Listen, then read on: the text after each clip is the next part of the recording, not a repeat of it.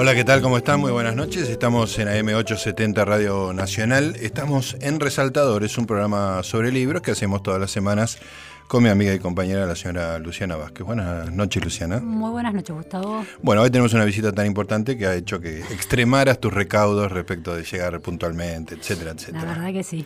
Bueno, estamos eh, acompañados hoy de José Emilio Burucúa, historiador del arte. Eh, leo ahí que está doctorado en filosofía y letras, profesor titular de historia moderna. Bueno, mucha obra, muchos, muchos títulos. José Emilio, muchas gracias por estar acá. ¿eh? Gracias a ustedes por la invitación y buenas noches. Y, cuando, vas a un hotel y, pones qué, profesión tenés, ¿qué, pones? ¿Historiador del arte? O? Pongo profesor. Profesor, claro. Una, cosa lo suficientemente ambigua como para como que no quede este altanero. Cuando yo era chica, mi padre tenía una empresa, una pyme, ¿no? Y mamá nos decía que teníamos que poner industrial.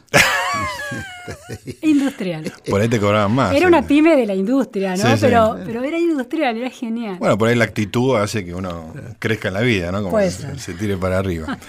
bueno, aparte de todos sus pergaminos y su larga obra relacionada con la, muchas cosas, pero en particular, por lo menos lo que yo vi, es este, lo que yo leí es de historia del arte. Eh, José Emilio Burucúa acaba de publicar otro, otra edición de la colección Lectores, una colección realmente muy linda de Ampersand, que se llama Excesos Lectores, Ascetismos Iconográficos, que, bueno, como hace toda la colección con distintos autores, ya pasaron Daniel Link, Silvia Moloy, Noé Trick, entre otros, eh, lo que hacen es hacer un repaso de su vida como lector, ¿no? Es una idea hermosa, ¿no? La idea fue de, de Graciela Baticuore, eh, inmediatamente apoyada por, por Ana Mosqueda, la, directora de la editorial Ampersand, y apenas me invitó, acepté, me pareció una idea extraordinaria y, y me sirvió muchísimo ¿no? en este, esta etapa de la vida que es de jubilación y, jubilatoria, poder hacer esa, ese ejercicio de memoria. Fue extraordinario porque apenas empecé a recordar aparecieron cosas que estaban en algún pliegue recóndito allí escondidas. Claro, claro. bueno, recordé cosas que... De otra manera no hubieran, hubieran quedado ahí archivadas, digamos, ¿no? Sí, exactamente. Me ayudó muchísimo eh, Google, por supuesto, y, dentro, de Google en particular, Mercado Libre. Ah, Mercado, que volviste, no me digas que compraste cosas que habías leído en otras No compré, pero sí... Eh, puse las ediciones que, había leído, imagínate, en los años fin de los 40, principios de los 50, y aparecían. Ah, aparecían las ediciones. Claro, es casi ah, milagroso. Qué maravilla. Sí, con los colores de las tapas, por ahí yo recordaba los colores de las tapas y estaban allí, era una cosa fantástica, volver a ver esos objetos. Qué maravilla. Hermoso. Bueno, una eh, Borges decía que estaba orgulloso de lo que había leído, más de lo que había escrito. Y de alguna manera las lecturas te dibujan, o sea, este libro por ahí dibuja un perfil tuyo, este, tanto o más como los libros que escribiste proactivamente. Seguramente, seguramente. Porque además, bueno, ahí hay grandes nombres de la, de la literatura, de la historiografía, claro. Y, aparecieron cosas que estaban muy, muy borradas. Sí, una fundamental, fundamental, que fue que mi primera experiencia de lectura comprensiva total, podríamos decir, la tuve en el cine. Ah, eso con es muy los subtítulos de una película. Sí, sí. O sea que siempre fue, de, y después siempre fue de la mano, me, podríamos decir, mi experiencia de las letras con el cine, siempre. Qué, buena, qué buena entrada a la, lectura, que se está perdiendo eso porque se está imponiendo el digo, con, con, una cierta tendencia al menor esfuerzo. Eh, se está imponiendo el doblaje incluso en países con una tradición de, subtítulos muy fuerte como, en Argentina, ¿no? Sí, sí. Y se está perdiendo todas las películas para chicos ahora, las, de superhéroes, o sea, chicos, adolescentes y jóvenes, son todas dobladas. Sí, es verdad, sí. Hay algunas, algunas este, sesiones que están subtituladas. Reservadas, sí. Y bueno, yo tengo muchos nietos, ¿no? Y algunos de ellos prefieren la subtitulada. Ah, bueno, eso ¿sí? Otros no. Influencia familiar. Sí, no, no, sí. Este, siguen fieles al, doblado, o sea, al doblaje. Claro, aparte esa experiencia de ver el subtítulo y, ese recuerdo tan grabado en la memoria es porque hay una conciencia plena de que ya no está ni tu madre ni tu padre para leértelo, sino que vos mismo autónomamente pudiste leer un subtítulo. Pero es un poder eh, inconmensurable el que se siente cuando uno puede ¿eh? llevar a cabo eso. Yo recuerdo, ahí recordé cómo por primera vez yo me sentí dueño de una llave prodigiosa.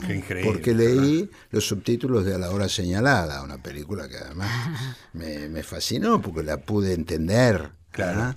Eh, en sus detalles. Y, tenía, no sé, cinco años. Seis, seis años. Seis años tenía, sí. Me acuerdo, mi madre estaba enferma y papá me llevó a verla y a él le encantaban los, los westerns y realmente y salí que era otra persona ¿eh? otra persona qué, qué, lindo además ubicar ese momento mágico muy puntualmente porque en general para todo el mundo es como una experiencia es un proceso digamos que, es muy difícil identificar puntualmente, pero vos tenés esa película. El Palacio del Cine y julio de 1953. Mira, más ¿El Palacio del Cine dónde quedaba? El Palacio del Cine quedaba en la calle Rivadavia entre Boedo y Colombres. Claro. No, Colombres no, perdón, Massa. Para el otro lado. Para el otro lado. Eh, aparte hay algo de, de, de, la posesión, esto, esto que decís, de la posesión de un poder, la lectura como poseer algo que, que, te permite cosas importantes, ¿no? Como andar en bicicleta de alguna manera. Exactamente, esa es la sensación. Esa es, la sensación. es una cosa que ya dominás y queda. De dominar algo complejo, además, ¿no? Y que nos, nos cambia la vida, porque claro, andar poder andar en bicicleta, eh, la, vida de un niño cambia. Es la libertad.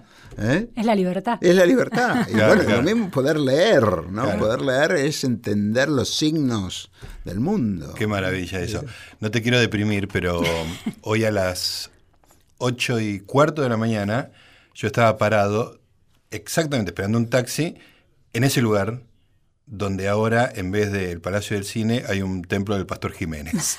ese es el Roca. Ah, es otro. Es el ah, Roca. Pero es una cuadra. Ah, enfrente. Ah, enfrente. Hay, hay un. la, misma cuadra, pero enfrente. Hay una. Un banco. no, un, un café rockero.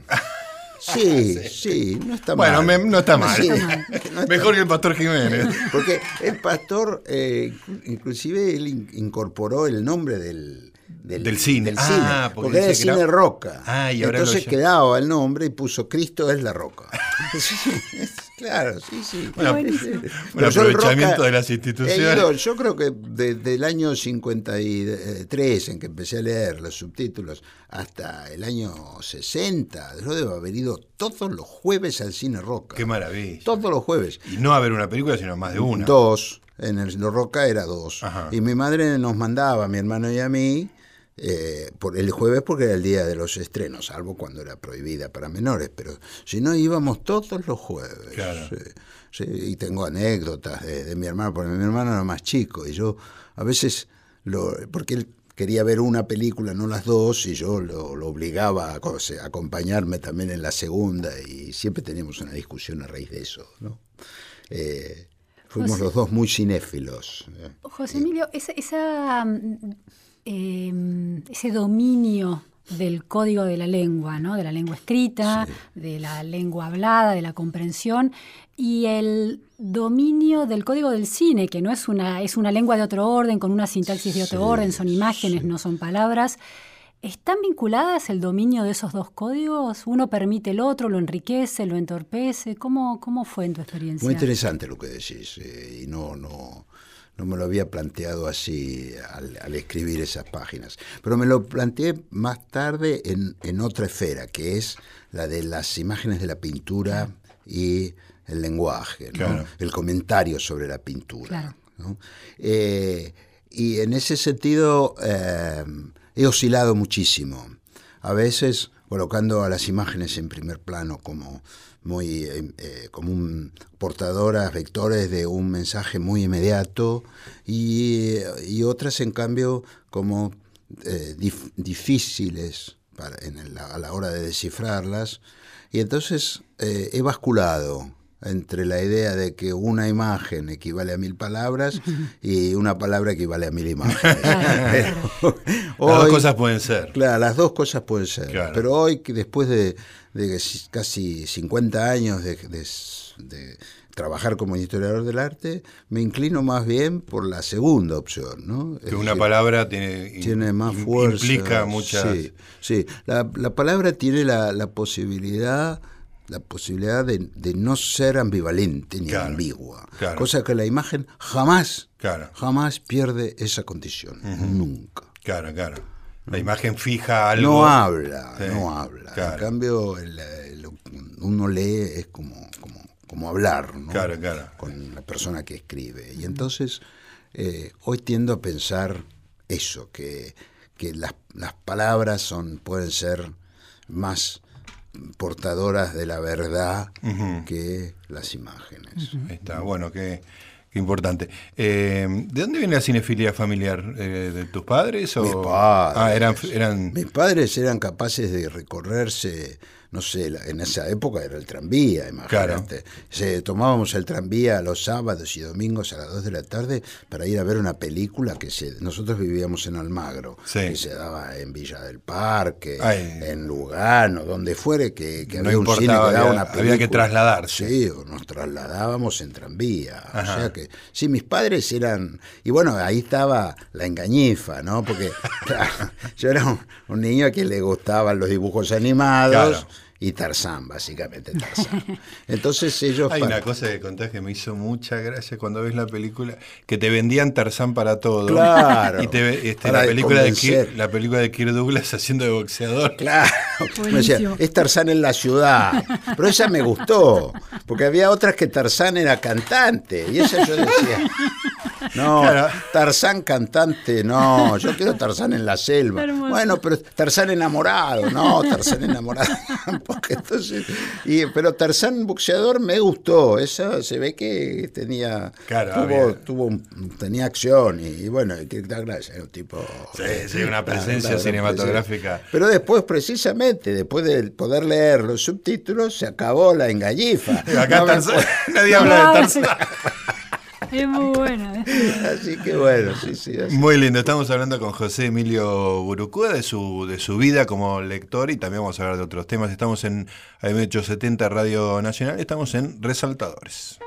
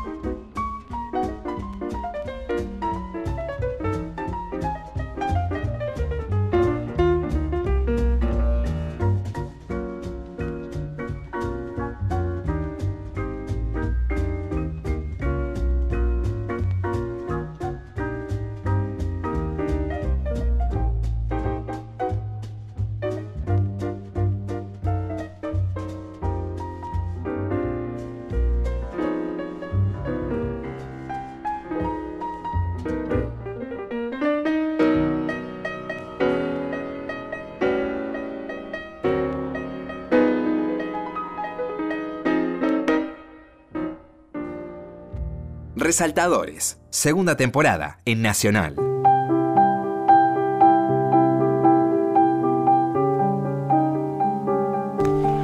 Muy bien, seguimos en Resaltadores. Estamos hablando con José Emilio Burucúa, como siempre en este programa de libros, lecturas y escrituras. No quiero avanzar, este, o sea, quiero avanzar, pero no quiero saltearme algo que me, emocionó cuando leí tu, pequeño libro sobre, sobre tu vida de lector en la colección Lectores. Este, que es la aparición del libro UPA para aprender a leer, que, que con el cual me enseñó a leer mi hermano. Ah, ahí también, mira, Inés también dice, Inés Gordo, nuestra productora. Yo pensé que se había, había desaparecido, pero gente relativamente joven, este, como Luciana también, conoce el libro UPA. No sé si sigue existiendo, pero... Me parece que no. No, no, por lo menos yo no, lo he visto, no. No suena más. Yo creo, apuesto a que mucha gente que no... Pero, podemos googlear y chequear a ver. Claro.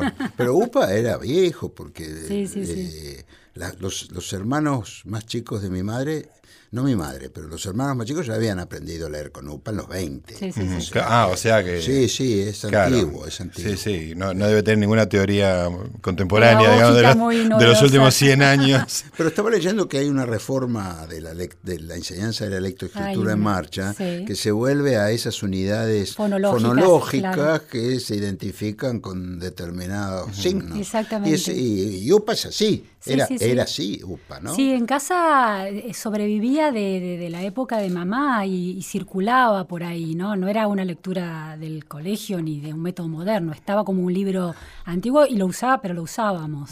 Después, bueno, claro, en la, escuela nunca tuve UPA yo. No, no, no, era fuera de la escuela, era como una, una cosa este, paraestatal, ¿no? la, aparición de UPA.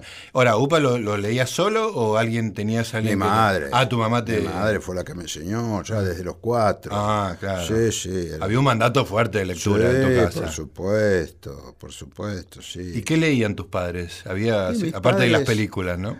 Mi, padre, por ejemplo, leía mucho historia argentina. Ah, muchísimo. Eso. Mi madre leía, eh, leía mucho de arte y leía también novelas, ¿no? Tenía algunos autores predilectos. De, por ejemplo, Stefan Zweig mm, era un autor que ya las biografías escritas por tenía de todo el mundo, de Lincoln, María Antonieta. María Antonieta, yo me acuerdo de la de, María Antonieta en su mesa de luz.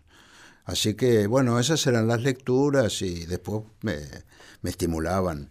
No, eh, yo recuerdo cuando me, engripaba y tenía que estar en cama, eh, yo dormía en la biblioteca de mi padre, no tenía un cuarto propio. Entonces, eh, mi cama estaba al lado de, cobijado por la biblioteca. Claro, estaba al lado de unos estantes y yo leía eso. Este, entre esos libros estaba la historia de Malé, la historia universal de Malé, que era un libro francés que había usado mi padre en la escuela secundaria.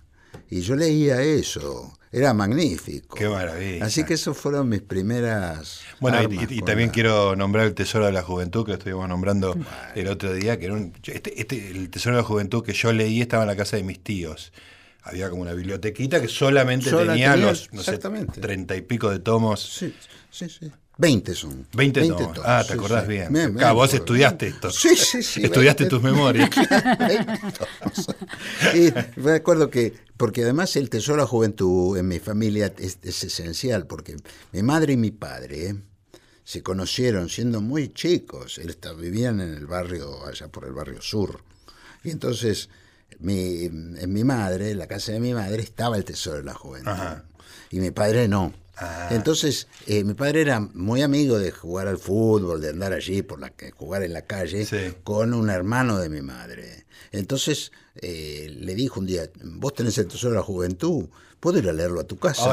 y sí, claro, venía a leerlo. Entonces mi padre iba a leer el tesoro de la juventud, tenía 12, 13 años, y ahí la conoció a mi madre. Qué extraordinario. Pero, sí. Sos producto del tesoro de la juventud en muchos sentidos. En muchos sentidos. Pero después, cuando fue más grande, no, siguieron siendo muy amigos porque eran vecinos. Siempre. Claro, claro. Pero y bueno, después fueron novios y se casaron, pero al cabo de, un largo tiempo. ¿A qué se dedicaban tus padres? Mi padre era médico eh, y mi madre, bueno, había estudiado el bachillerato y, y después había estudiado mucho francés, hablaba muy bien francés.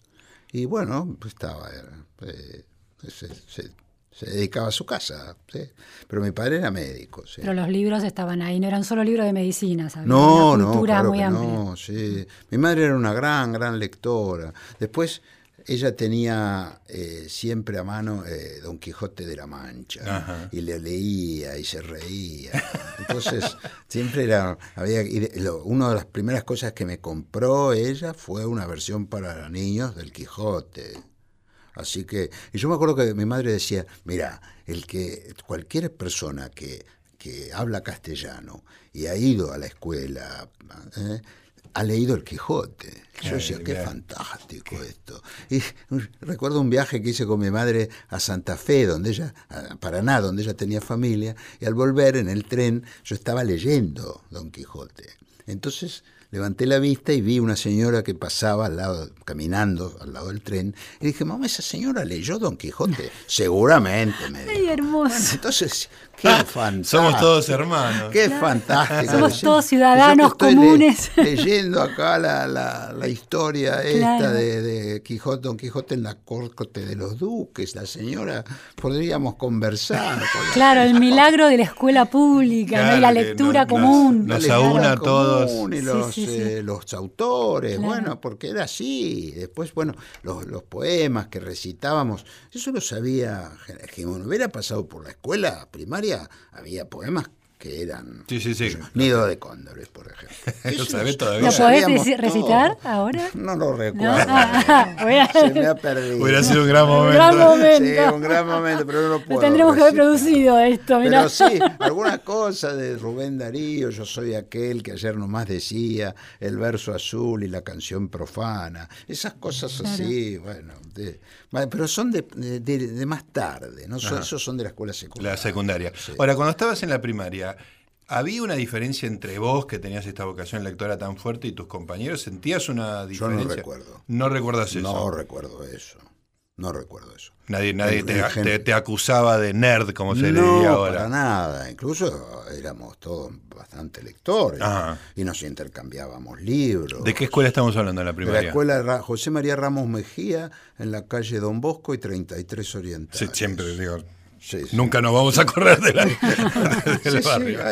Ahí, ahí el otro hace muy poco, el año pasado cumplió 100 años. 100 años, y fui a, ¿Ah, fuiste? Al, fui al, acto, sí, claro. Y de ahí yo todavía tengo ocho, somos ocho personas. compañeros de compañeros de ahí que después pasamos todos juntos ingresamos todos, a Nacional Buenos Aires, Claro. Y después, bueno, seguimos hasta, o sea que nos conocemos, somos como hermanos prácticamente. Y nos preparó, eso también, ¿no? Nos preparó la maestra de nuestro grado a los ocho, ¿eh? sin cobrarnos un peso, por ah, Qué hermosa. ¿Te das cuenta? Los preparó para, el, ingreso para el ingreso. Para el ingreso. Pero ¿cómo nos preparó además? Y después, no, nos contenta con eso, como ingresamos los ocho, nos hizo una cena en su casa. Ay, no. un compromiso, una pasión. Una otra época. Mira, se me pone la piel de Sí, ¿qué te parece? No es para menos. Y bueno, por supuesto que mis padres, los padres de todos mis compañeros, todos se, unieron para hacerle un regalo a la señorita D'Angelo, la señora, era señora, no señorita, la señora D'Angelo, que claro, que había que este, era, era increíble, increíble, una mujer que yo la recuerdo, este, era, extraordinaria, fuera de serie. Ahora, qué impresionante, ¿no? Porque después vas al Buenos Aires, el Buenos Aires es un colegio de élite, por decirlo de alguna manera, pero el primario era un primario común y vos sentís que esa vocación lectora estaba empatada con la de todos los demás que sabían poesías y leían, digamos, ¿Qué pasó? ¿no? Bueno, la tasa de cobertura era mucho más baja ah, también. Ah, eso, bueno, ahí tenemos una experta en educación. la tasa de cobertura de primaria, la cantidad de chicos en edad de estar en primaria que iban a la primaria era mucho menor. Se alcanza el 100% de cobertura en la década del 80. Claro, claro Entonces, iba una clase media muy selecta de alguna manera. Aunque no era una escuela de elite, el hecho de ir a una escuela ya, era una, selección, sí, sí. una cierta élite. Sí, sí, sí. Es. Qué impresionante. Pero claro, era de barrio, completamente de barrio. Ahí estaban los hijos de, de, todo, había de, de, qué sé yo, profesionales, pequeños comerciantes, obreros, estaban todos ahí. Yo no recuerdo realmente, así como que hubiera una diferencia cultural profunda, no lo recuerdo. No. No lo recuerdo. Señor Burucuega, estamos llegando a la mitad del programa y ya anticipo que nos vamos a quedar cortos porque recién estamos arañando muchas cosas que queremos conversar con vos, que la verdad que estamos pasando muy muy bien. Estamos en Resaltadores, ya volvemos. Hasta la una, Resaltadores.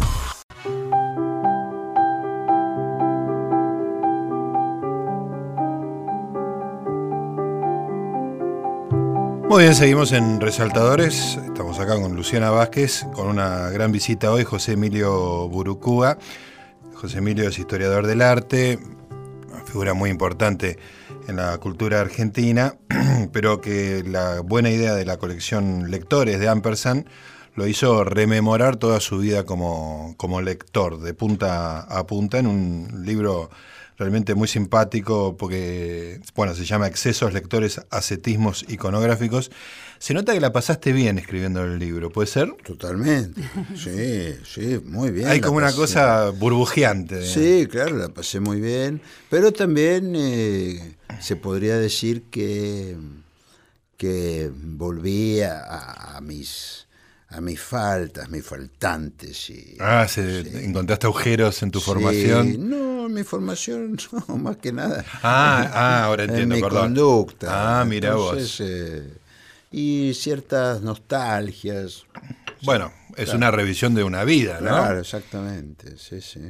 Hay, un, hay una una parte que me, llamó mucho la atención que tiene que ver con, bueno, pegando un salto, después podemos volver al, Nacional Buenos Aires y todo lo que significó, pero durante la dictadura vos te vas a, Ushuaia. Yo estuve en Ushuaia, una parte. Sí, sí. Y después fuimos después te fuiste del país, digamos. Pero una parte estuve en Ushuaia, sí. Y, vos decís ahí una cosa que me, dio este impacto, que eres que es este en el medio de, la situación del país y de, de todo lo que sabemos, la sensación de que podías leer, de que tenías tiempo para leer. Sí, sí. Contá un poco que, digamos, en qué condiciones te fuiste a Ushuaia. Que Yo me fui a Ushuaia en el año 74, que todavía no, se había incendiado del todo eh, el país. Me fui en el 74 y bueno, me quedé hasta el 79 y ahí eh, nos fuimos a Europa con mi mujer y mis hijos, a Italia.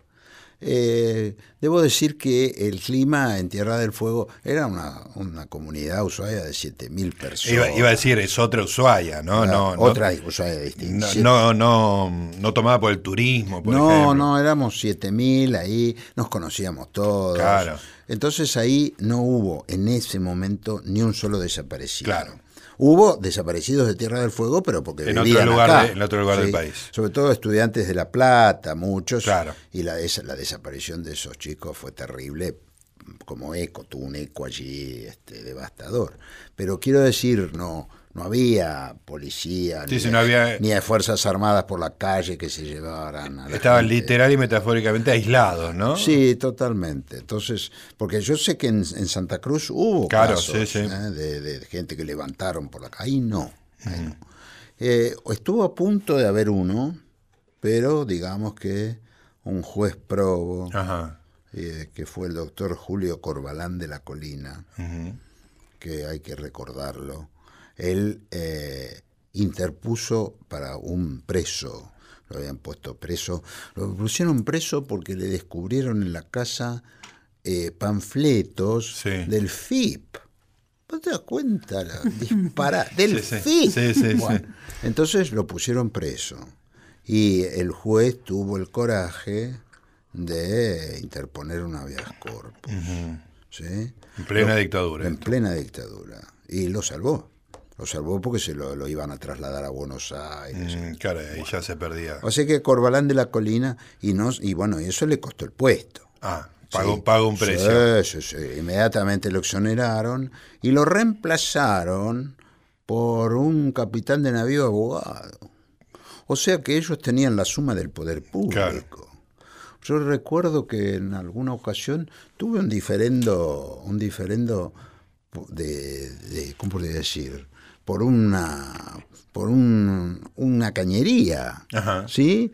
Con una con un, este, una propiedad de, la Marina. Sí, uh, bueno, qué problema. Y me, me dijeron, bueno, mira, la acá, porque si no, corres grandes riesgos. Por un diferendo de cañería. una, cosa de, Entonces era, era la suma del poder público. ¿sí? La suma del poder público. O sea que realmente yo creo que fue un gobierno de, como dice la Constitución, de infames traidores a la patria. Claro. Porque, sí, disponer de eso Sí, sí. lo dice taxativamente la Constitución. Entonces, este, era. Pero de todas maneras, la vida cotidiana no estaba atravesada por ese terror pánico que existía.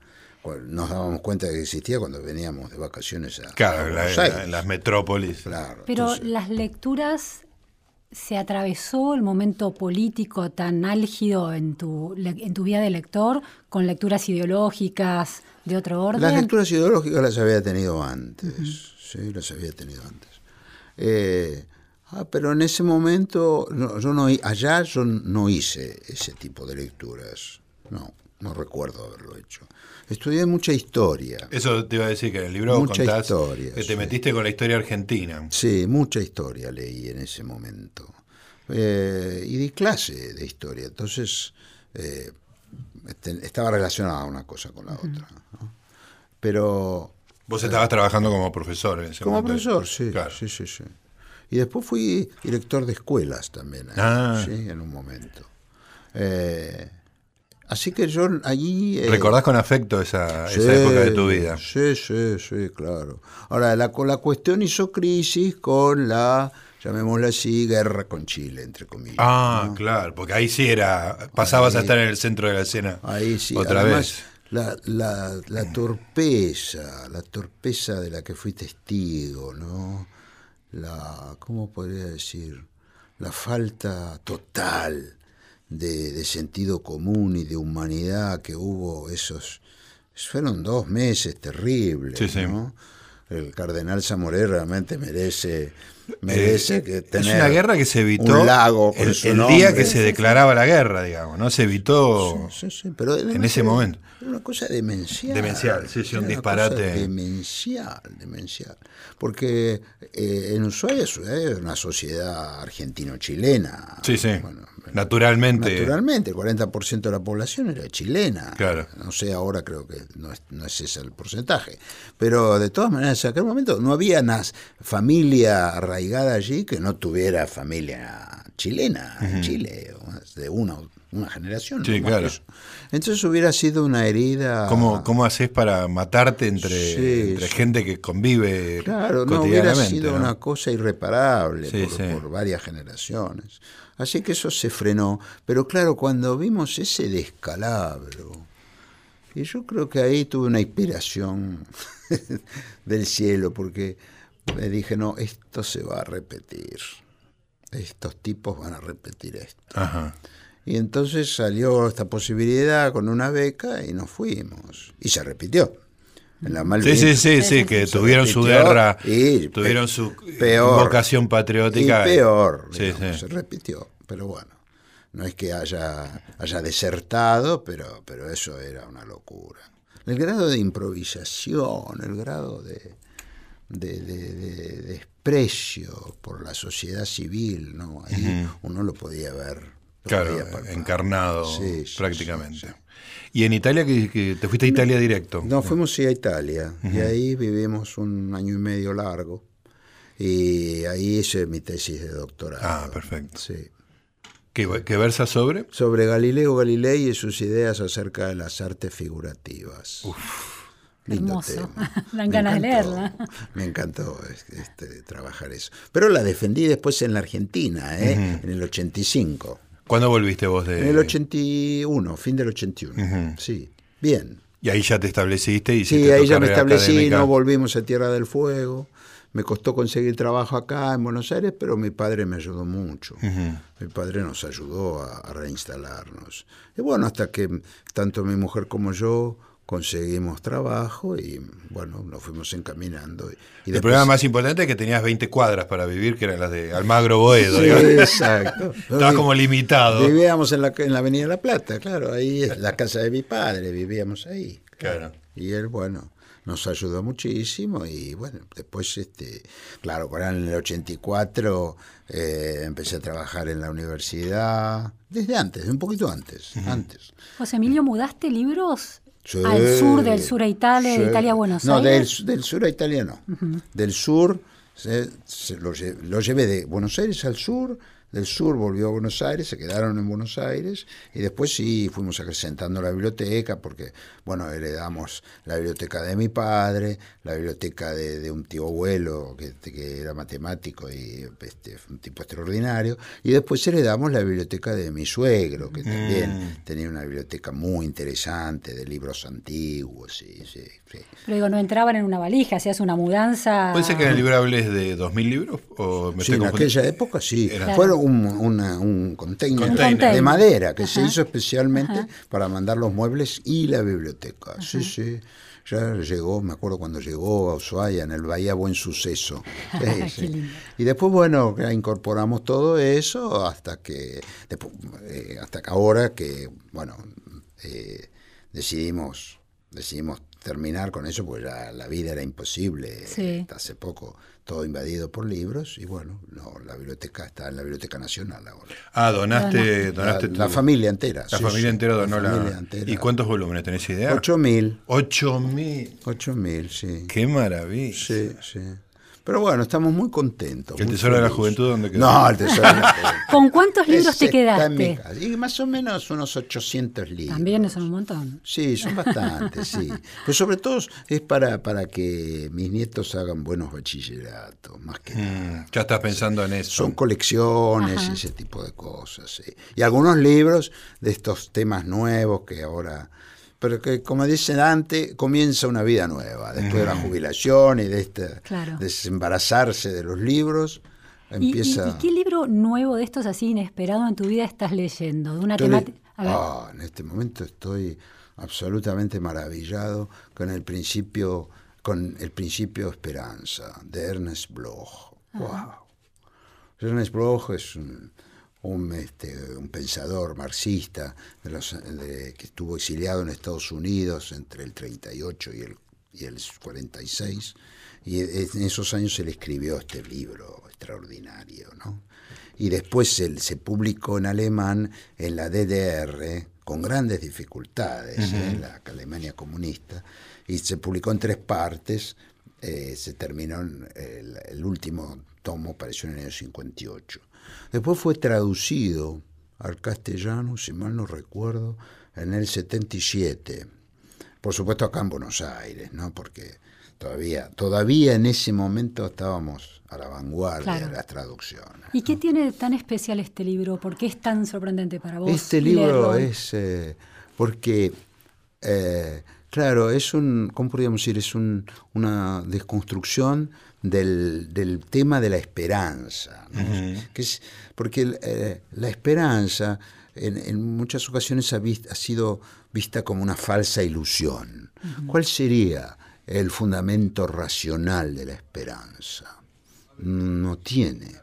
Entonces, lo que trata de mostrar Bloch es que el marxismo, a pesar de su insistencia en el, podríamos llamar sistema científico, que el marxismo también tiene una, vertiente, en, el, sobre todo en el Marx utópico, que se sustenta en una nueva forma de entender la esperanza, que no puede tener, no hay forma, no hay manera de demostrar científicamente que la esperanza es legítima, pero sí lo demuestra el mundo del arte. Ajá. En el mundo es a través del arte que se llega. En el mundo del arte es donde se vive, es como algo posible, algo, algo que puede concretarse en lo que él llama el sumo bien, ¿no? que puede llegar a concretarse, y es el arte la, el preludio de eso. Es, el arte contiene la promesa de que ese sumo bien ¿no? de, la, de la justicia y del regreso del ser humano a lo que él llama la patria, no se sabe muy bien qué se dice, es una patria del espíritu, claro. que eso es factible, se puede vislumbrar como posible gracias a las artes. es una idea complicada para, para Alemania, la Alemania con un marxismo más vulgar, ¿no? Pero qué buena que se, yo lo veo hoy como, porque la izquierda, la izquierda estamos en crisis, es una crisis devastadora, ¿no? Eh, devastadora. Entonces, eh, eh, y sin esa alternativa no, no vamos bien, digamos. Lo, lo dijo de manera extraordinaria hace poco Gonzalo Aguilar en un artículo que salió en la revista Eña, donde dice que la izquierda no tiene más vocabulario, no tiene vocabulario para dar cuenta de las aberraciones que ella misma está cometiendo en América Latina, por ejemplo. No, no, no, podemos hablar ni decir ¿eh? ni, ni señalar las aberraciones que están sucediendo en Venezuela o en Nicaragua, básicamente. Que se están manchando con sangre, ¿eh? con mucha sangre. Entonces no tenemos el vocabulario, la izquierda no puede hablar de esos temas.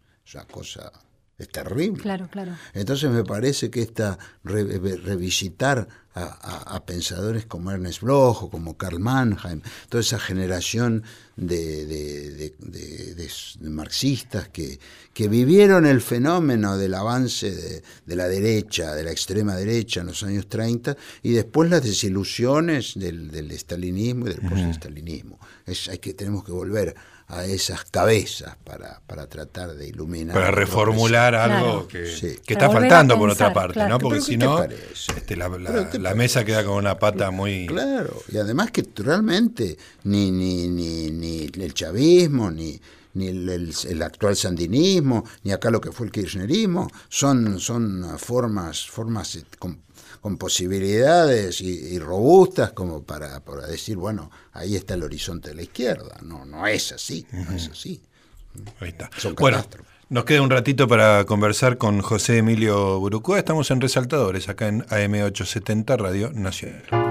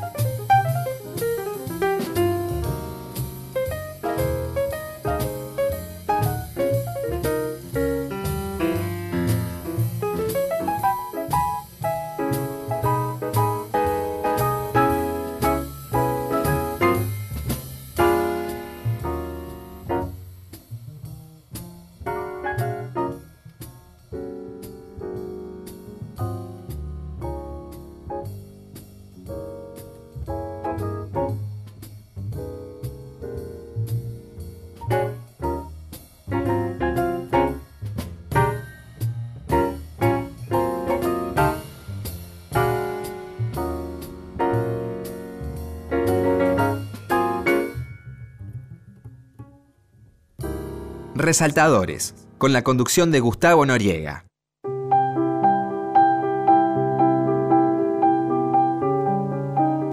Muy bien, nos queda un ratito del resaltadores de hoy. Recién Luciana nos decía que estaría bueno revisar todos los resaltadores. Ya es el segundo año este que estamos completando.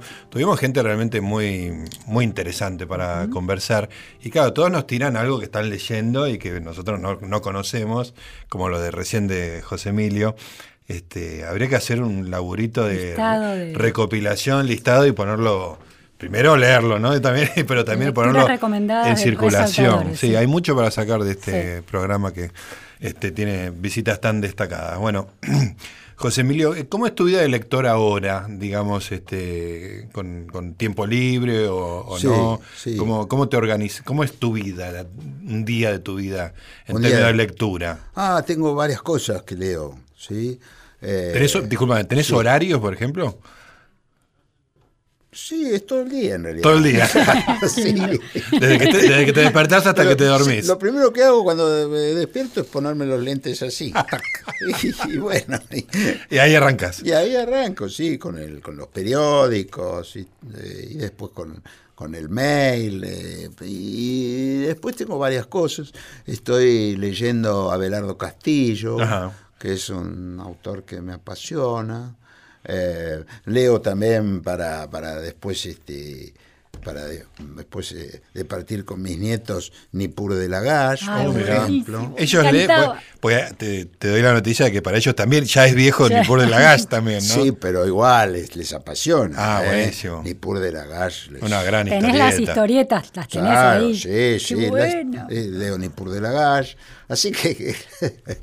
y después, bueno, claro, leo las cosas que para mi trabajo, ¿no? Estoy, como, precisamente como estoy trabajando sobre la representación de la esperanza, de ahí este, mi inmersión en el, en el libro de blog. Claro. Ah, ah, aparte de claro, es placer y trabajo también. Exactamente, pero, pero un gran placer porque podría, podría haberlo, haber leído las, lo que, las cosas que más necesitaba, pero no, pero lo estoy leyendo sistemáticamente, son casi mil páginas. Claro. Pero, Vos sabés que hay un libro tuyo que yo tengo y no lo pude leer todavía porque es un tema que me interesa muy especialmente que escribiste en colaboración, es uno de tus últimos libros, que tiene que ver con las imágenes de atrocidades. Sí, que lo escribí con Nicolás Kiatowski. Exacto. Sí, Contame un poco de ese libro porque colega. Lo, busqué estos días de Diez años no llevó ese Diez años. Sí, sí. Bueno, haciendo otras cosas. Sí, obvio, claro. Porque hubiera diez años eh, full time a ese libro hubiera resultado inaguantable. Para vos. Para, los dos. Para los dos, claro, sí, sí. Así que lo que eh, fue un poco a partir de otra lectura, de un libro de, Eduardo Gruner que se llama El sitio de la mirada, donde él se hacía una serie de, preguntas sobre la representación de las atrocidades, en particular del holocausto. Eso nos llevó a, empezamos a discutir ese, texto de Gruner, que es muy lúcido, El sitio de la mirada, y eso nos llevó al eh, otro texto de un eh, teórico y historiador norteamericano, Saul Friedlander. Ah, que, que, tiene el, la industria del holocausto. No, no, no, eh, ah, no es, un está relacionado con el holocausto. Es, un historiador, sí. Se llama eh, eh, Los límites de la representación. Los límites de la representación. Ahí está, Los límites de la representación. Bueno, ese libro que es del 95, si mal no recuerdo, y entonces empezamos a tratar de analizar el problema desde un punto de vista histórico, más que nada y, tratar de descubrir lo que podríamos llamar algunas fórmulas estéticas ¿no?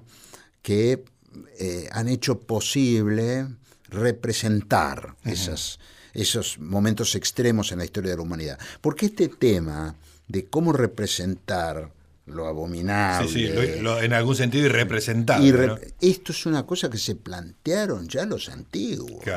¿no? Heródoto ya se lo plantea, dice, yo no... no ¿Cómo cuento esto? ¿no? ¿Cómo cuento esto? ¿Cómo digo esto? No, no sé qué decir. Hay quien opina tal cosa, quien opina tal otra. Yo no, no puedo decir más que esto. Entonces, eh, ahí hay una, una cuestión es que eh, es casi del orden, ya era para ellos del orden de lo indecible, ¿no? Las grandes masacres. y después eh, ellos pergeñan una fórmula, que es la de la cacería. Dicen esto, esta lucha entre, entre, seres humanos, ¿no? en donde uno, un grupo masacra a otro, parece la caza del animal. ¿no? Entonces es un, como una, forma de representar lo que se acerque. Se comportan, dicen los seres humanos, como perros de caza. Mm. Esa es la, el punto de partida. Y después eso, de, eh, por ejemplo, en, la Edad Media, no voy a decir fue más fácil, pero fue eh, más previsible, es el martirio. Claro. Es decir, los que mueren de esa manera atroz son los mártires. Sí. Claro. Y, pero eso, eso se pone en crisis, por supuesto, ya con el comienzo del mundo moderno. Reaparece la fórmula de la cacería, reaparece en el siglo XVI muy fuerte. Y ahí apare, eh, la, que, la que se va, la que avanza y, se impone es la del infierno en vida. Esa es la forma de descripción. Sí, el primero que la usa es el padre de las casas. Ah, por para referirse a la conquista. A la conquista de América. Dice, eh, los, los, interpela a sus, a sus compatriotas, digamos así, ¿no? A los castellanos. Les dice, bueno, dicen combatir por la, por la religión y la propagación de la fe, y ustedes lo que han hecho es instalar un infierno en este mundo sobre seres inocentes, que no tienen culpa alguna. Es decir, es un infierno no merecido. Claro, claro, claro, claro.